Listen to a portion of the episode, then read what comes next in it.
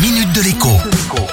Bonjour à tous. La Minute Éco n'a pas vocation, vous l'avez remarqué, à se transformer en cours d'économie. Il n'empêche, dans mon cahier des charges, j'ai aussi reçu pour mission d'expliquer ce qui avait besoin de l'être. Alors aujourd'hui, je vais vous parler de l'argent magique ou plutôt de la création monétaire le plus simplement possible.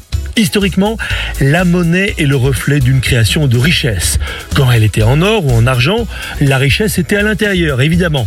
Quand les billets de banque se sont imposés, ils ont longtemps été convertibles en or. Depuis 1973, l'étalon or s'est terminé. Et comme par hasard, c'est depuis cette période que nos économies se mettent à déraper et en particulier à s'endetter comme jamais dans l'histoire de l'humanité. Comment?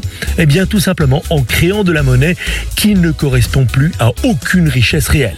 En 10 ans, la quantité de monnaie en circulation dans les pays de l'OCDE, c'est-à-dire en gros dans les économies développées, a été multipliée par 8. 8 fois plus de monnaie en 10 ans.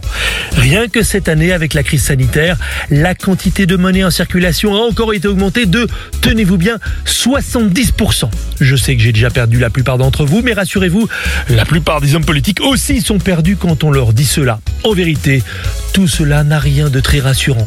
Cette création monétaire incontrôlée qui permet de verser des indemnités ou encore des allocations exceptionnelles au plus grand nombre et aussi de prêter des dizaines de milliards de milliards de dollars, d'euros, de livres, de yens, de yuan à tous ceux qui en ont besoin est très inquiétante.